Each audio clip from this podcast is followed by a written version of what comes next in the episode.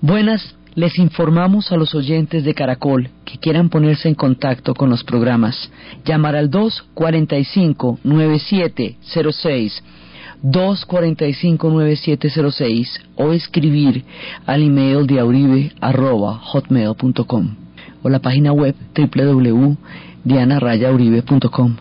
Hoy vamos a ver las lecciones históricas de los pueblos escandinavos desde el comienzo hasta la actualidad, sus crisis existenciales en el cine y nos despedimos de la saga de estos magníficos pueblos.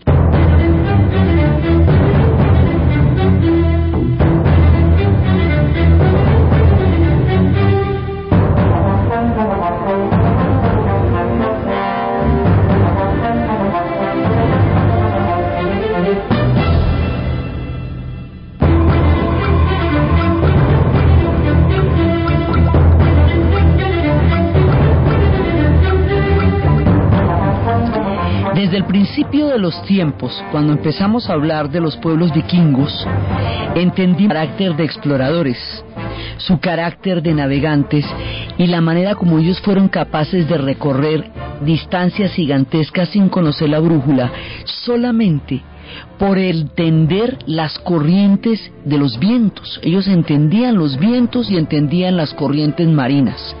Y solo con eso, sin brújula y con una destreza impresionante, ellos recorrieron las geografías más ignotas de su tiempo.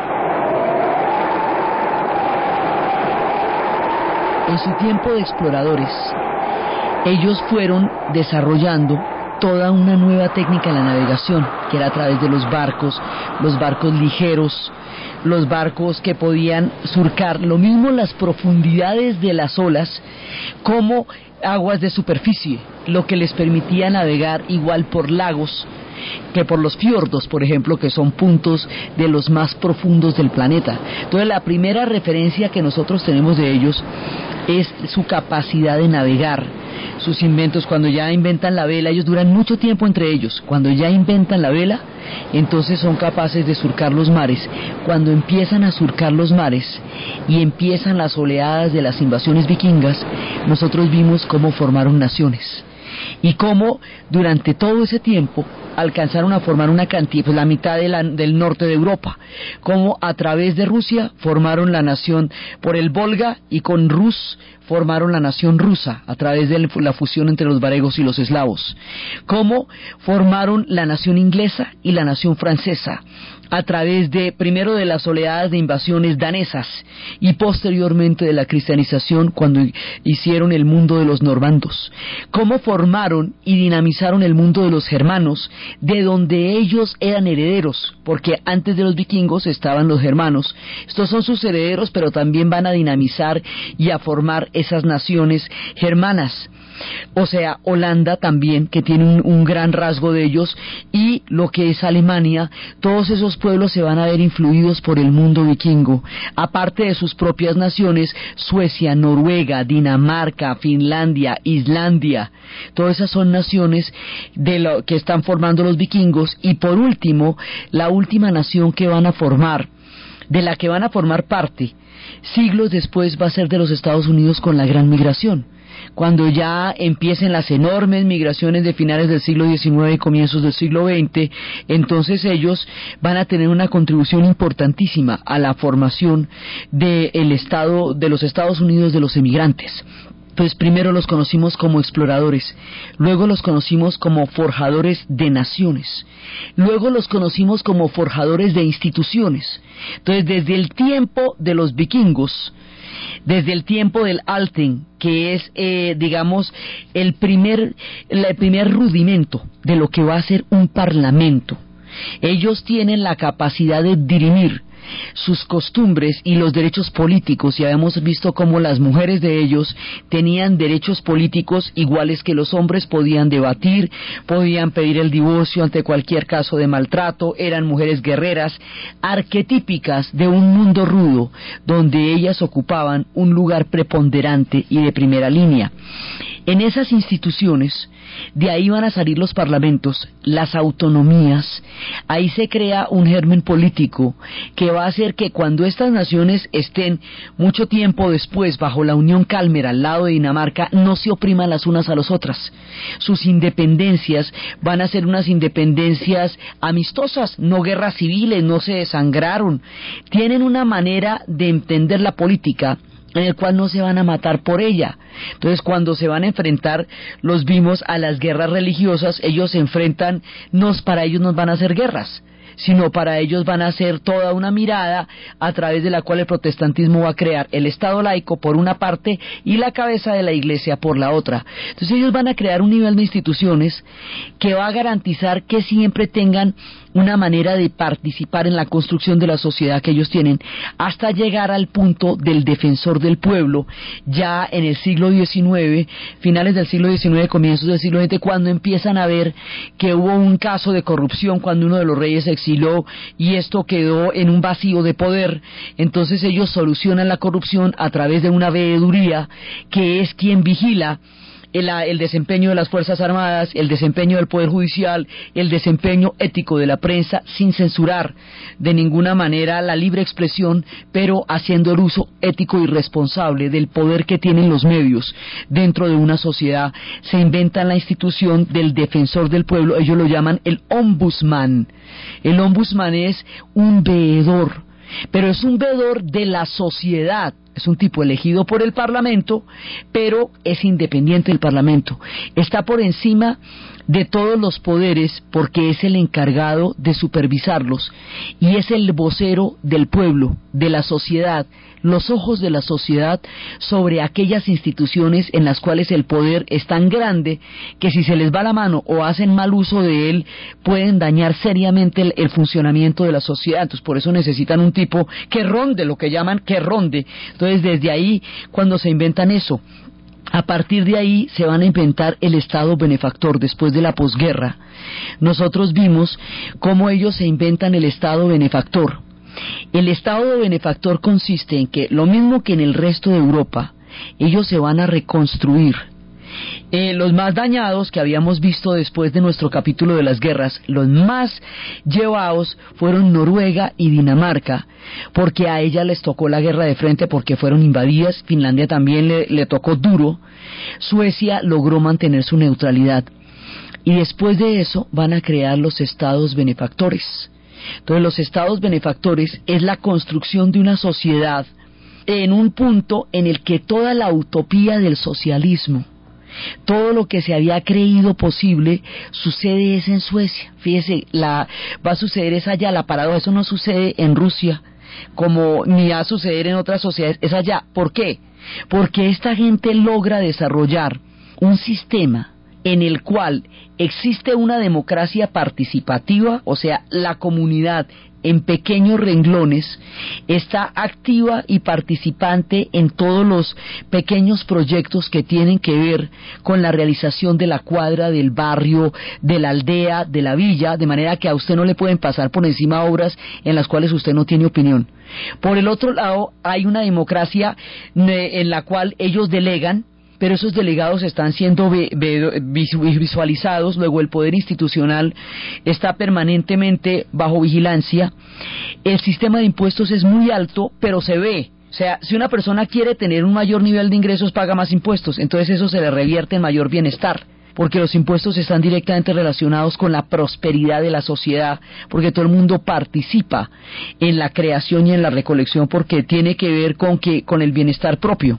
Entonces, ellos lograron unos niveles de bienestar altísimos sin atropellar al individuo y ejerciendo el derecho al bienestar de la colectividad. Lograron el equilibrio entre el individuo y la colectividad sin crear estados totalitarios.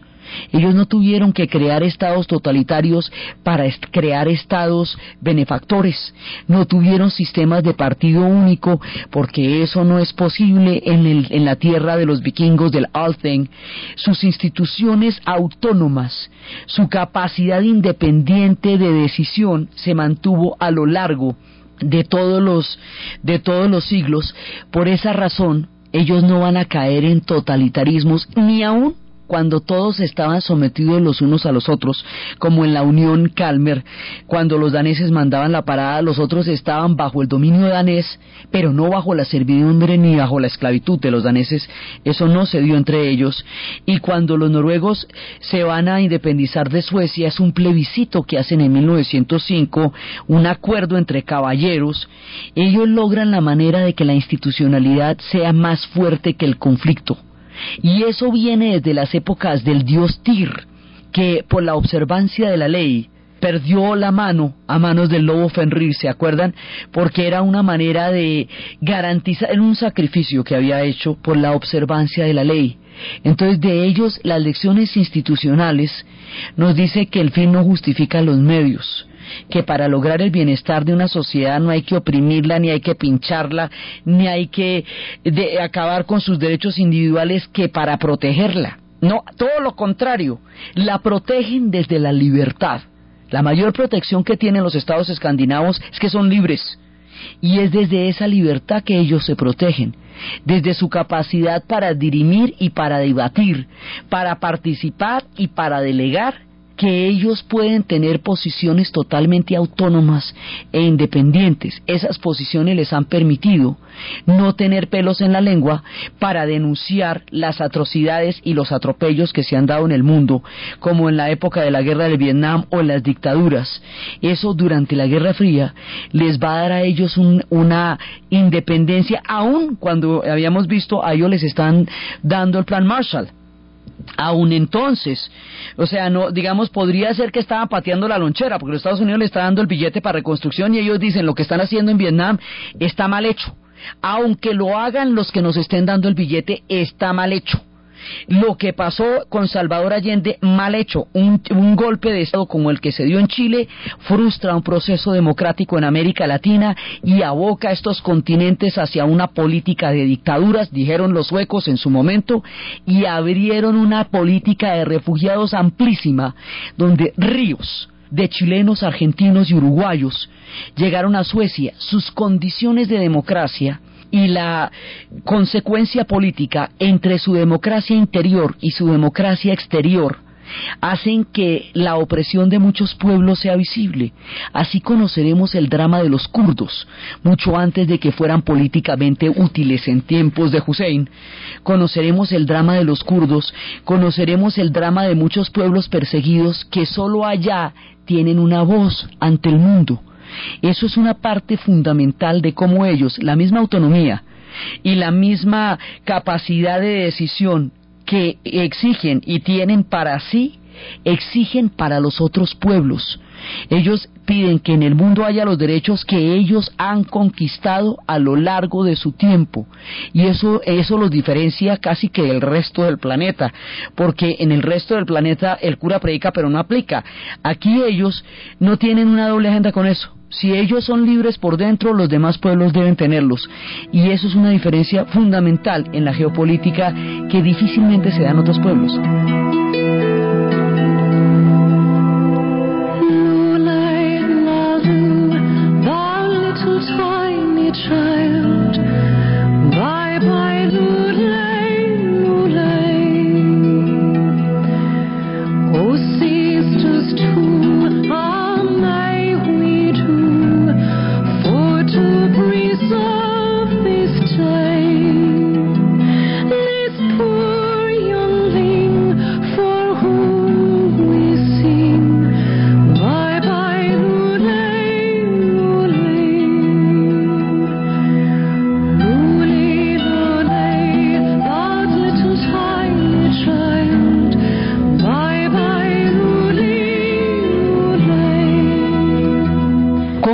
Aprendieron ellos esos niveles de respeto propio y ajeno?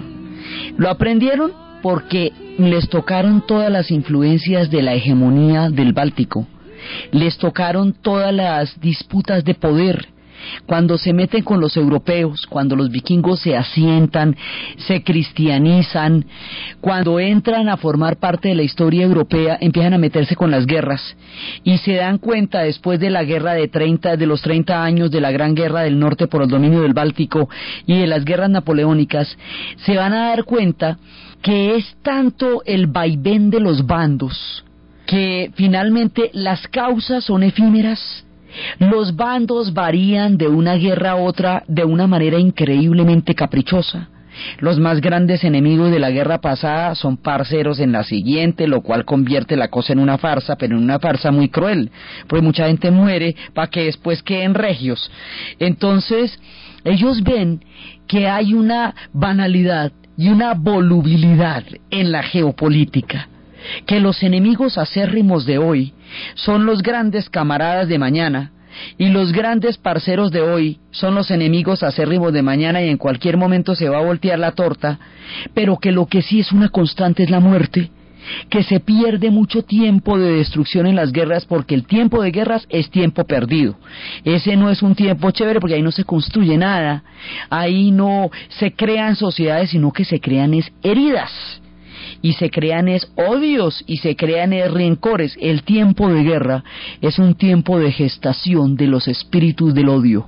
Y eso para después, para conjurarlo y para volver a todo el mundo para su casa y para que se vuelvan a saludar a los vecinos, siempre es un camello. Y toca reconstruir todo lo que han construido, todo lo que se han, han destruido, otra vez a levantar el puente, otra vez a levantar la ventana, otra vez a poner el vidrio. Se pierde mucho tiempo, es un ciclo absurdo meterse en las guerras y cuando las guerras son prolongadas como la de los 30 años, pues ahí sí se vuelven hartísimas porque pierden todo sentido. Dos generaciones metidas en el mismo conflicto, ya la segunda no entiende ni para qué. Cuando ellos aprenden que la hegemonía del Báltico es un peligro permanente, que si no arrancan unas potencias de un lado, arrancan del otro, cuando ellos entienden cómo está de unida su suerte a la de Lituania, Letonia y Estonia, que también han sido un ping-pong del Báltico, como Alsacia y Lorena lo fueron de Francia y lo fueron de, de Alemania, pues estos se los han repartido entre todo el mundo, cuando entienden que si no es Alemania y la Unión Soviética o las dos al tiempo, deciden, después de las guerras napoleónicas, la neutralidad. Y la neutralidad ante la futilidad de la guerra ante la tontería inherente de la guerra. Entonces ellos, o sea, ellos comprenden en una perspectiva amplia que la guerra en sí misma es bastante absurda y que comprometer generaciones enteras de pueblos a una matazón que rápidamente se olvida por qué no tiene sentido para ellos. Entonces deciden la neutralidad. Hay dos espacios de neutralidad en Europa. Uno es Escandinavia en su conjunto y el otro es Suiza. Suiza porque está compuesta por dos países, pues ella está compuesta por franceses y por alemanes.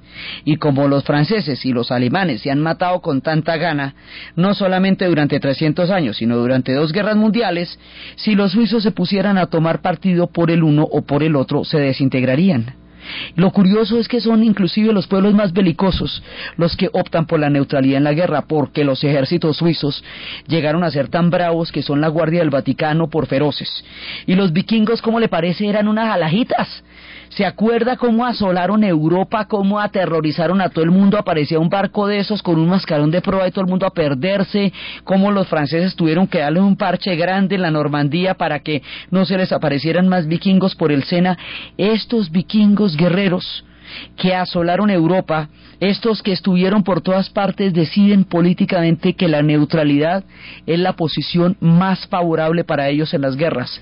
Como en juegos de guerra, extraño juego el que usted me propone, señor Falken, la mejor jugada es no jugar. Entonces, resulta que Después la Segunda Guerra Mundial les pasa por encima porque la Segunda Guerra Mundial acaba con todas las reglas de la decencia y de los acuerdos y de los pactos que se hayan hecho entre los humanos jamás. No hubo un solo acuerdo que la Segunda Guerra Mundial no hubiera violado.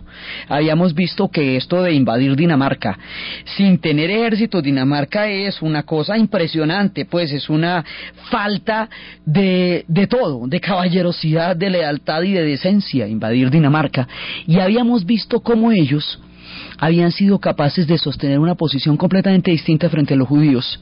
Y era una posición no antisemita, era una posición no solamente gubernamental, como el caso del rey de Dinamarca que salió con la estrella amarilla en el brazo, sino social, como el caso del pueblo danés, que creó las redes para pasar siete mil judíos por el, por el mar Báltico, para pasarlos a Suecia y protegerlos de esa manera de la persecución de, en Dinamarca, que era un país ocupado, y como en Suecia la figura de Raúl Wallenberg hace la diferencia. Cuando un hombre hace la diferencia, es cuando un hombre se sitúa del lado de su conciencia. Y eso fue lo que hizo Raúl Wallenberg y salvó cantidades y cantidades de ciudadanos judíos dándole la ciudadanía sueca, haciendo albergues en Hungría, garantizando el mantenimiento de comida y agua para los albergues, siendo un gestor diplomático de todos los derechos posibles. Entonces, la neutralidad más las condiciones de democracia participativa que hemos visto, más el Estado benefactor, más la independencia que han mantenido siempre. Ellos en la Guerra Fría no se dejan alinear de nadie, no se dejan echar ningún cuento de nadie.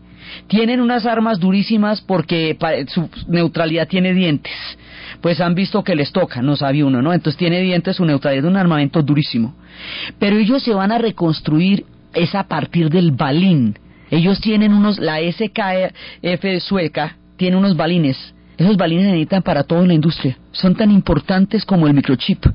Lo producen los suecos. Entonces ellos se reconstruyen a través de otras cosas, de los balines, de los recursos de gas natural, de petróleo, y como la mayor parte del tiempo están congelados, la telefonía celular se va a desarrollar enormemente allá. Por eso si usted ve los celulares son Ericsson, son Nokia, los celulares en general, la tecnología celular es escandinava porque ellos tienen la tierra congelada casi todo el año, entonces ¿cómo cablean? Para hacer los teléfonos no pueden hacer los cables por debajo de la tierra, pues está todo está frío. Entonces, pues debajo de un lago congelado, ¿cómo lo cablea usted? Entonces ellos tuvieron que desarrollar todas esas conexiones satelitales y todas esas conexiones aéreas que hacen posible la tecnología celular. Entonces ellos se reconstruyen a través de, van desarrollando industrias increíblemente ingeniosas son pueblos ingeniosos. Entonces, por un lado su estado benefactor, por otro lado su neutralidad y por otro lado su independencia frente a la geopolítica, su posición frente a las dictaduras, su posición frente a Vietnam, su posición frente a los abusos de la Unión Soviética y de todo el mundo, los va a poner más allá de toda sospecha. Y al ponerlos más allá de toda sospecha, se vuelven territorios donde los pueblos pueden dirimir sus conflictos porque en la plena Guerra Fría ningún territorio estaba a salvo de la bipolaridad. Entonces, por eso tienen la credibilidad suficiente para que sea allá donde se haya hecho la primera gran conferencia de limitación de almas nucleares en serio, Helsinki, la capital de Finlandia.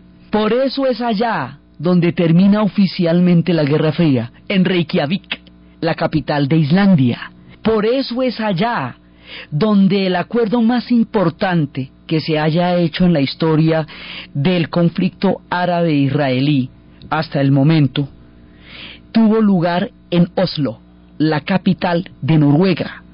Reykjavik, Helsinki y Oslo se convierten en puntos de paz ellos ponen el espíritu, ya que los pueblos respeten lo que firmaron allá, bueno, ya yo no sé, tú verás, pero yo te pongo el territorio y, y la buena onda, la buena vibra, tú vienes aquí, tú discutes tranquilo, ya verás tú si cumple lo que vas a hacer o no. Entonces, ellos van a tener la, la credibilidad histórica para hacer sus territorios dignos de todo proceso de paz, porque han demostrado al mundo que la han conseguido en sus propias sociedades y que tienen un nivel de independencia que los hace fuera de toda sospecha de parcialidad a la hora de una negociación. Y en esa medida ellos van adquiriendo la presteza moral para convertirse en sociedades que son la conciencia ética del mundo, en materia de acuerdo de paz y en materia del cumplimiento de los derechos humanos.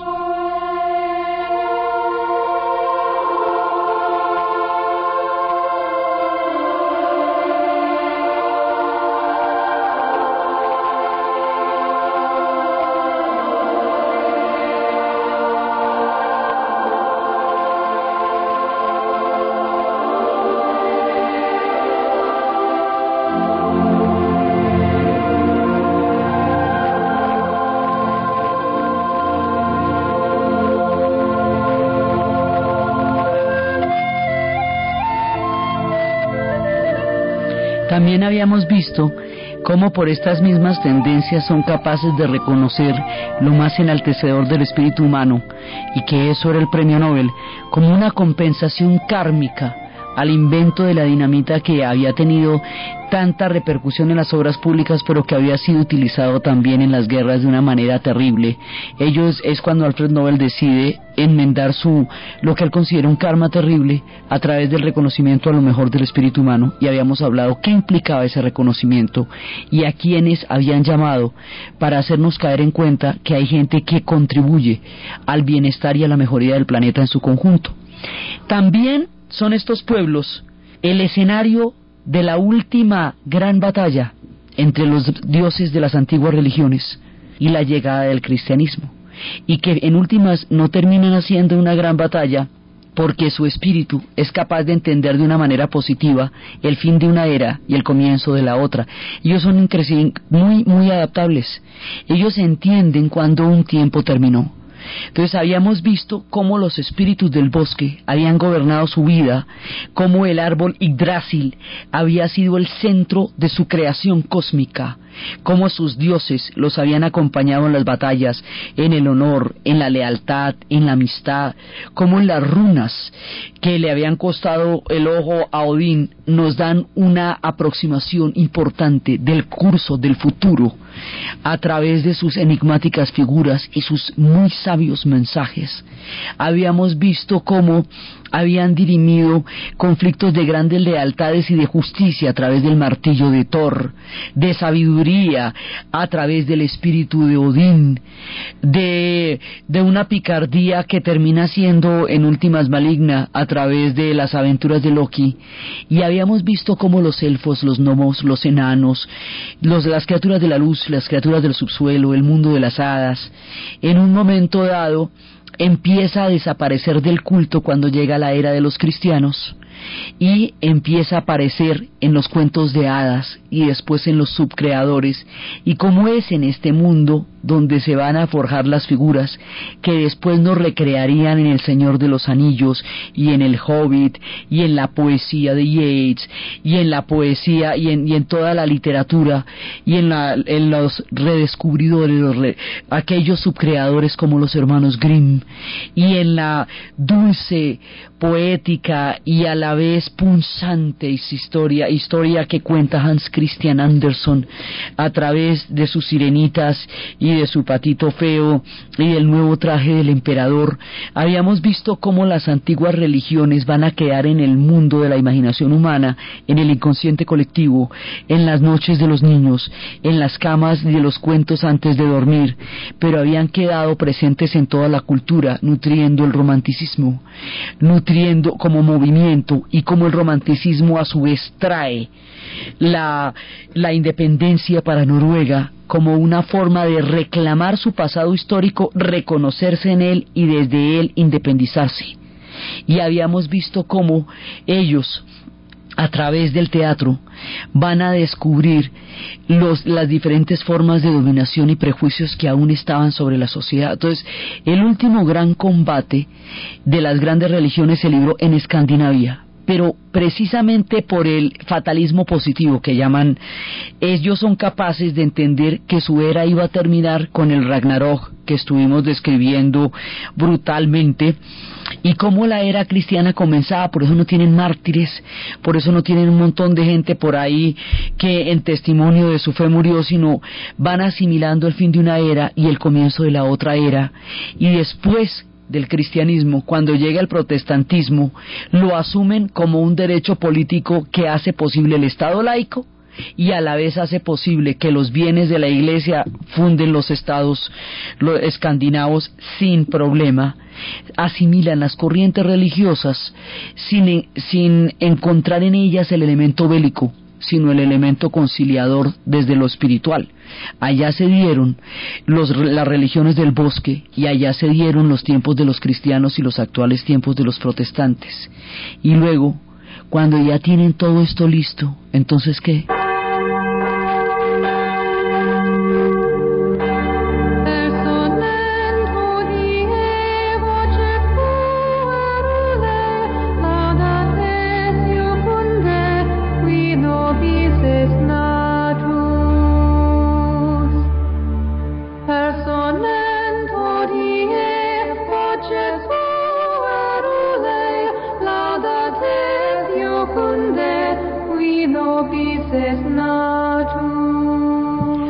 Ya resolvieron los problemas fundamentales de las sociedades, cuando entendieron que era más fácil ponerse de acuerdo y trabajar juntos que robarse todos con todos y destruir los erarios públicos, y fueron capaces de crear sociedades sobre la base de la honestidad, la convivencia y el trabajo conjunto, cuando entendieron el sentido común en la política, cuando entendieron las diferentes formas de dominación del espíritu y aprendieron a combatirlas con todos sus prejuicios, cuando entendieron la neutralidad y su valor para la construcción de las sociedades, cuando entendieron el pacifismo, cuando entendieron todas las verdades históricas y solucionan problemas que la mayoría de las sociedades no han solucionado. Esta gente, digamos, no solamente tiene soluciones muy originales para todo, como hemos visto a lo largo de la saga, sino que además ya ha resuelto la mayoría de los conflictos que las sociedades todavía no, no tienen claro ni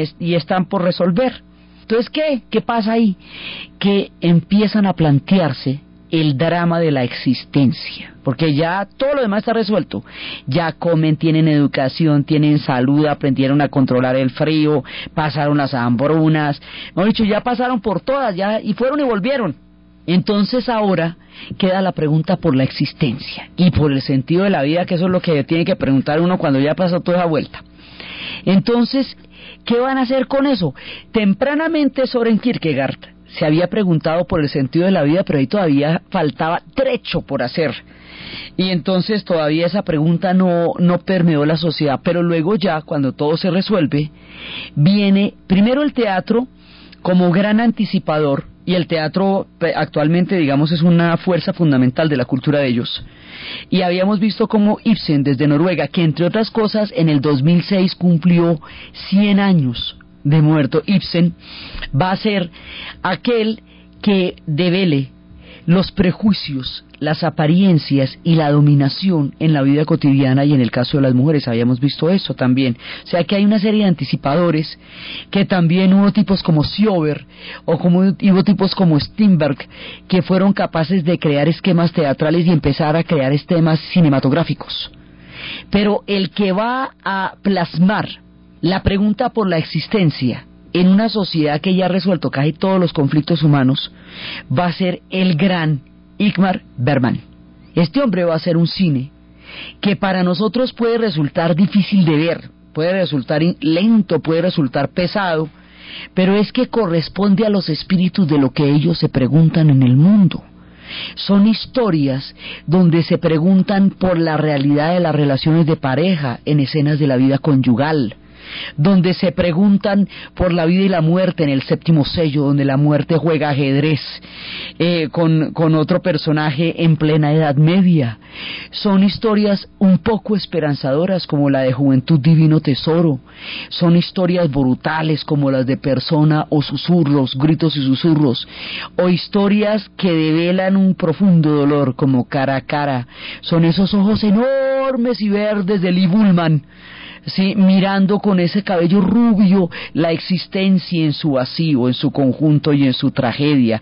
Son historias de niños metidos en unas educaciones de una severidad que le rompen el alma como Fanny y Alexander. Son historias en las cuales nos mostró la profundidad del alma humana. Esta gente en materia de arte y de cine y de teatro ha dado el gran cine de Berman ahora la, una de las historias más bravas sobre qué fue lo que se pudrió en el alma del pueblo alemán durante los años terribles de la posguerra de la Primera Guerra Mundial, cómo se incubó algo tan terrible como lo que habría de pasarles después, está en una película igualmente terrible, tal vez de las más bravas, El huevo de la serpiente. Esa es mortal para el pecho, pero es clara como ella sola.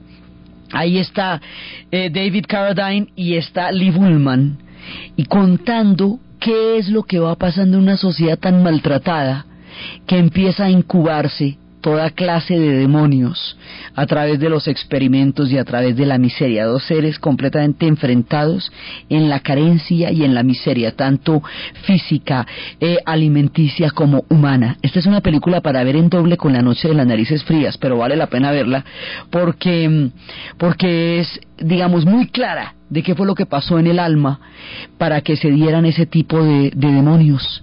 Esta gente ha dado las grandes divas como Greta Garbo, sí, como ella en su papel de Ninoshka o de Ana Karenina, mujeres de la talla de Ingrid Bergman, que fue la gran protagonista del neorealismo italiano también, junto en Stromboli, mujeres que fueron capaces de plasmar las emociones de una época a través de sus rostros. Esta gente en la dramaturgia y en el cine es absolutamente grande. Y Berman es un gigante de la historia cinematográfica del género en su conjunto y del siglo XX. Es un gigante. Y después de Berman, cuando ya todos hemos visto sus ciclos de cine y todo eso, varias veces en las cinematecas, muchas veces. Cuando ya han pasado esos fríos paisajes, esas, esas heladas en el alma, va a haber un revolcón en el cine, una revolución en el cine, una sacudida poderosa, una dinamización en el séptimo arte que llega de esas tierras.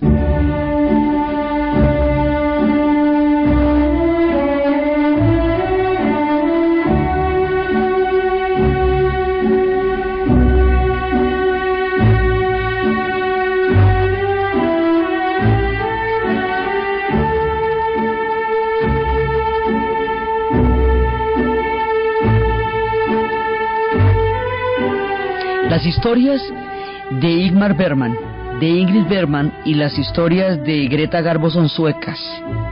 Pero de Dinamarca viene un movimiento que sacudirá el cine, el movimiento Dogma 95.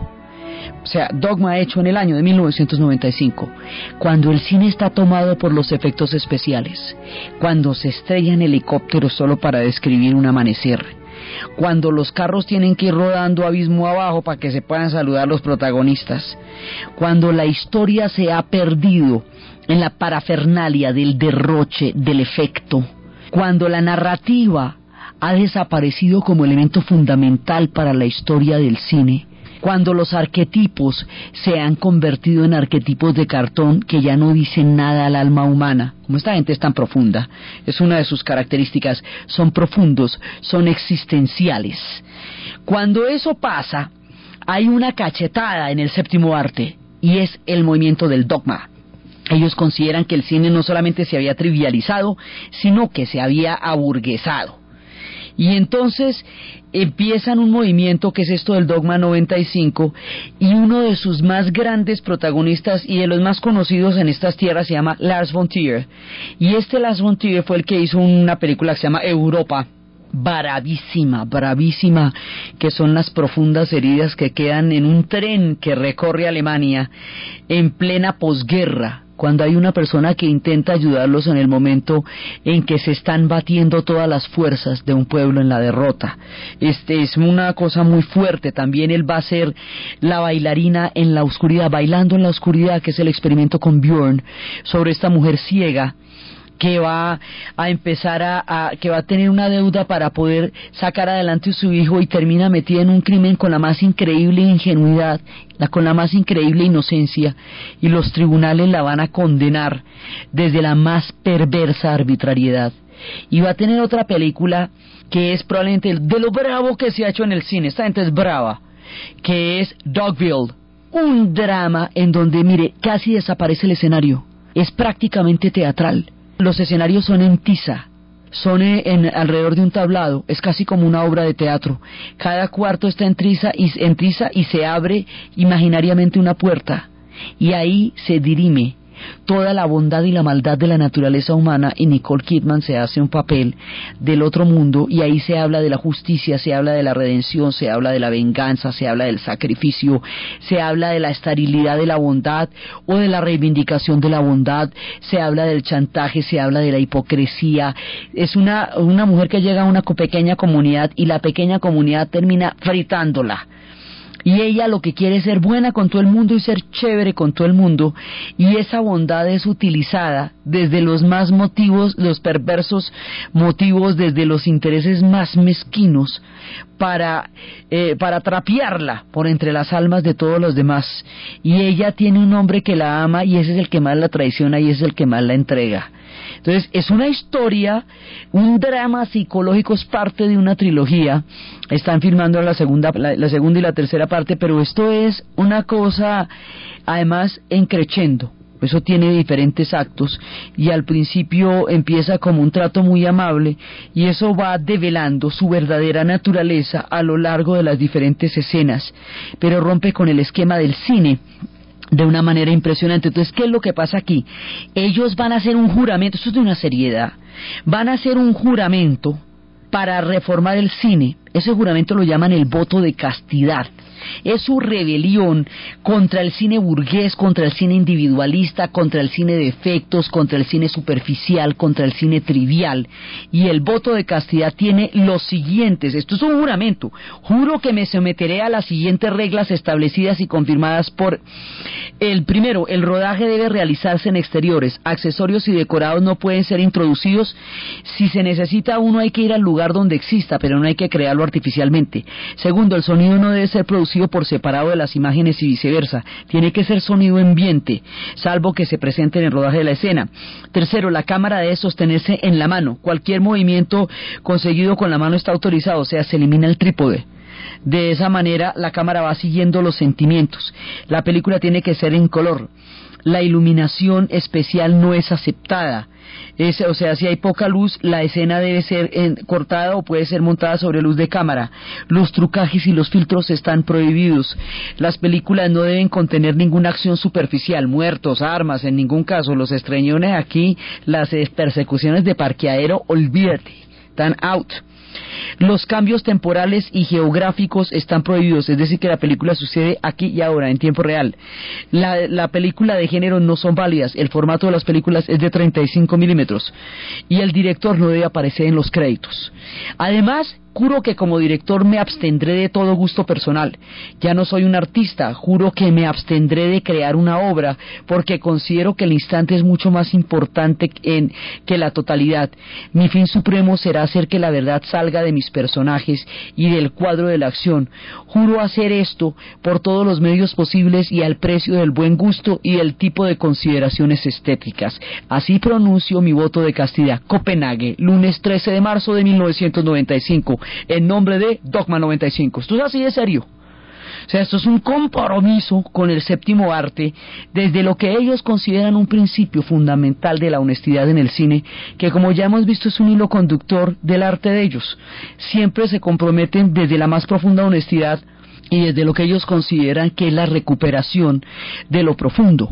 Entonces el Dogma 95 es todo un movimiento. Aquí han llegado algunas películas como Celebración, como Felicidad. Aquí, aquí algunos de los directores se han conocido. Es un movimiento muchísimo más amplio de lo que hemos visto acá, pero bueno, ya estamos acostumbrados a esas cosas. Sin embargo, es una manera como ellos actualmente nos dicen que quieren volver a la esencia de lo que ellos consideran que es fundamental en el cine que quieren el cine más allá de los arquetipos. Eso es una reacción también muy fuerte a una época tan trivial a una época en donde dejaron de narrarse cosas que verdaderamente importaran y que verdaderamente conmovieran el espíritu humano y empezaron a hacerse películas en serie, cada una más banal que la siguiente, no porque el cine no sea entretenimiento, sino porque el cine tiene que hablarle al espíritu. El arte escandinavo le habla al espíritu. Las obras de Ibsen le hablan a la dominación de su tiempo. Las obras de Grieg recopilan lo más profundo de la música. Ellos son fundamentalmente recopiladores de la profundidad del alma humana en todas sus manifestaciones. Y este movimiento del Dogma 95 está en perfecta consonancia con el espíritu escandinavo. Periódicamente se renuevan. Ellos van a renovar a Berman, pero Berman en su momento era lo más profundo y lo más enigmático que se podía encontrar en el cine de su tiempo y era el que había traído una cantidad de planteamientos sobre la verdad de las relaciones que nunca antes se habían visto de esa manera, con el espíritu austero, bucólico, sombrío, eh, entre eh, de claroscuro que tienen ellos, que es muy distinto al italiano o que es muy distinto al brasilero, porque pues es una idiosincrasia distinta, son pueblos del hielo, sus expresiones son diferentes, tienen otra manera de mostrar el mundo, ellos son son fundamentalmente existenciales y hubo una época en que en Suecia se registró el índice más alto de suicidios, lo que a todo el mundo le paró los pelos porque decía, bueno, pero si lo tienen todo y lo consiguieron todo, entonces ¿qué pasa? Que cuando desaparecen los problemas desaparece la razón de la existencia humana. Bueno, esa pregunta queda en el aire no se ha contestado todavía, porque, digamos, ellos ah, van adelante en muchas cosas del resto de las sociedades y enfrentan ahora cosas que las sociedades enfrentarán después, probablemente si llegaran alguna vez a esos niveles. Pero desde la existencia misma, desde la ética y desde la profundidad del espíritu humano, ellos hablan ellos hablan en películas dulces como Frida con el corazón en la mano. Ellos hablan en la formulación del miedo a la libertad de Fromm. Ellos es una película de una niña adolescente que quiere entender el mundo y quiere que su mamá se enamore, sus padres se vuelvan a juntar a partir de la lectura del miedo de la libertad de Eric Fromm. Digamos, son, son personajes que van creando a partir de lecturas muy profundas una visión del mundo. Y este movimiento del dogma, es un movimiento radical, además se llama dogma, digamos, para que no pensemos que no es dogmático. Sí, es un movimiento dogmático y es un movimiento, eh, digamos, muy radical, pero es su manera de revolver la sopa del cine y mostrarlo de una manera vigorosa en su novedad y en su originalidad y en su retorno a lo más esencial, que es la historia misma del cine. Entonces, ellos nos van trayendo espíritus muy distintos. Tienen unas maneras de narrar y de ver el mundo completamente diferentes, tienen unas formas de entender la historia, la misma historia la entienden de una manera distinta, de solucionar los conflictos de una manera completamente diferente, tienen una manera de ver el mundo que es eh, bastante interesante y no solamente interesante, sino que vale la pena aprender de muchísimos de los caminos que estos pueblos han sido capaces de recorrer. Este cine que ellos hacen es un cine de bajísimo presupuesto, este cine del dogma, porque no se trata de hacer grandes superproducciones, porque no se necesitan millones de dólares para que la película sea taquillera, sino contar una buena historia bien contada. Eso va en contravía de la industria del cine como entretenimiento y es evidentemente una crítica radical a esa tendencia del cine, lo que ellos dicen, ellos nosotros no vamos a hacer un cine para que la gente se entretenga con efectos especiales porque no consideramos que eso sea cine, eso ya es otra cosa, eso es una recreación visual a través de estrellones de carros, pero ahí no le están contando a usted como por ejemplo ningún cuento.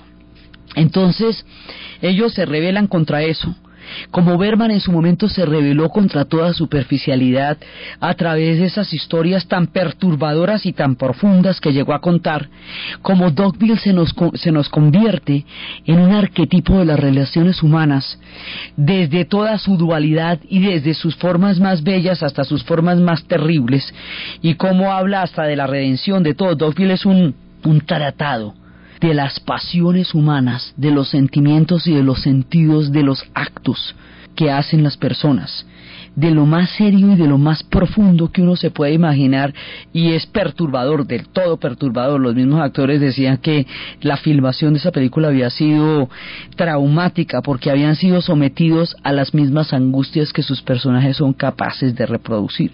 Entonces su arte es un arte difícil, no es un arte digamos ligero ni es un arte de entretenimiento porque esa no es la naturaleza de ellos. Ellos son seres de profundidad y de penumbra, de aislamiento y de reflexión de introspección y de mirada. Son seres profundamente honestos, con un sentido de la política totalmente comunitario y ético, con un sentido de la verdad fundamental y primordial dentro de sus sociedades. Y por todo esto, por sus instituciones políticas, por sus legados religiosos, por todas las religiones del bosque que nos han dado tanta iluminación sobre el espíritu humano, por toda la capacidad que tuvieron para generar culturas, para dinamizar la historia de los pueblos, por las lecciones de dignidad que nos dieron en los tiempos más oscuros de la Segunda Guerra Mundial, por la independencia con que han mantenido sus puntos de vista en los días en que la independencia era lo más complicado, por ser territorios de paz para los pueblos que están buscando afanosamente la luz al final del túnel, por todas esas enseñanzas históricas de dignidad, sentido común, honestidad, profundidad, y por toda la manera como ellos han entendido y narrado su historia, hemos emprendido toda esta saga para contar la historia de los vikingos que se volverían escandinavos y hemos aprendido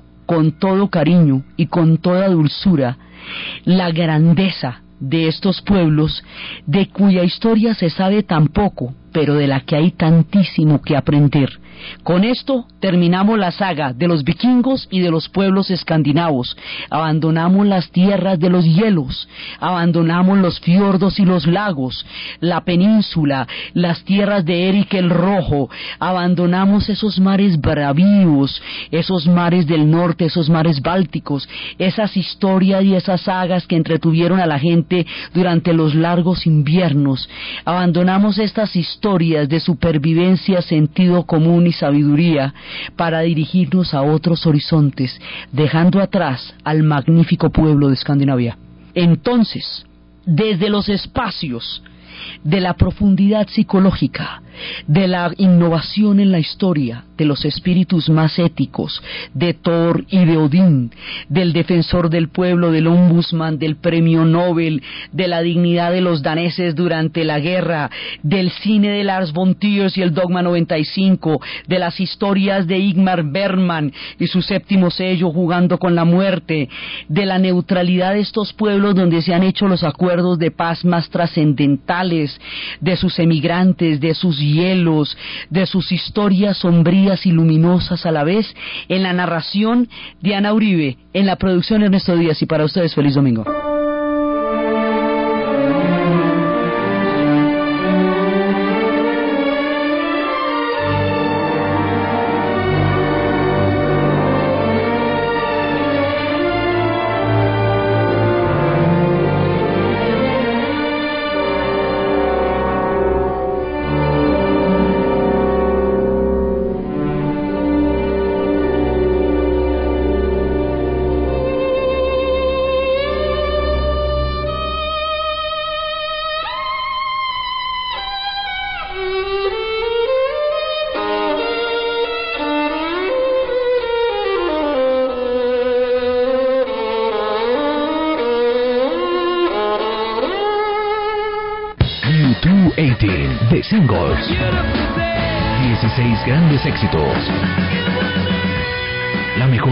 De YouTube.